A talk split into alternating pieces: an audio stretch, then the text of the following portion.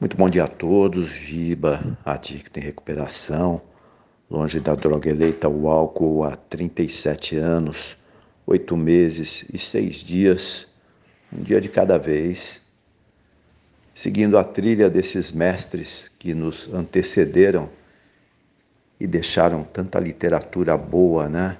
Deixando a receita para que a gente tenha uma vida significativa para que a gente seja útil e para que a gente encontre a felicidade. E hoje eu acordei pensando na lei do retorno, né? Porque me intriga muito como é essa energia que tem no grupo. Eu entro no grupo, dou um bom dia e carrego a minha bateria, me sinto bem, equilibrado, com forças não preciso pensar em qualquer outra coisa que possa me satisfazer mais. Então eu começo a pesquisar. E quanto mais eu pesquiso, mais eu descubro embasamentos para a lei do retorno. E eu venho falando isso já há alguns dias. O universo está dentro da nossa cabeça e nós somos uma célula do macro-universo. O que nós pensamos causa algum efeito no universo. E a gente não tem a menor sombra de dúvida que causa efeito na nossa mente e no nosso corpo. Tanto que quando pensamos em amor, sentimos paz. E se pensarmos no contrário, sentimos o contrário de paz. Eu não gosto nem de falar o nome de palavras negativas. Eu gosto de falar o nome de palavras positivas. E é isso aí, é, é por isso a importância do perdão.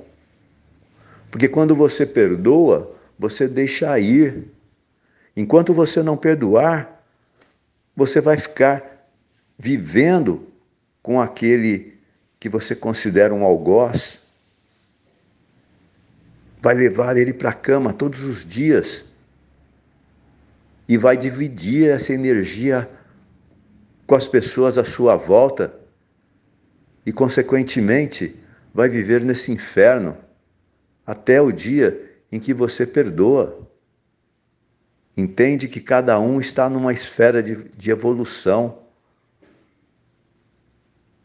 E todos os mestres ensinam isso. Jesus, nosso maior mestre, o ser que dividiu o tempo entre antes dele e depois dele, resumiu todo o mandamento numa única linha Amai ao próximo como a ti mesmo.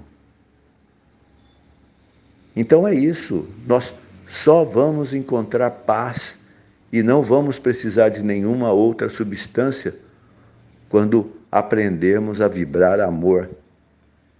Vibrando amor, vamos receber amor. Recebendo amor, não vamos sentir necessidade de nenhuma outra substância. É a mesma coisa da alimentação do corpo. Se você alimenta adequadamente, logo após você está satisfeito. E é assim que funciona o cosmos, né? Vamos refletir sobre isso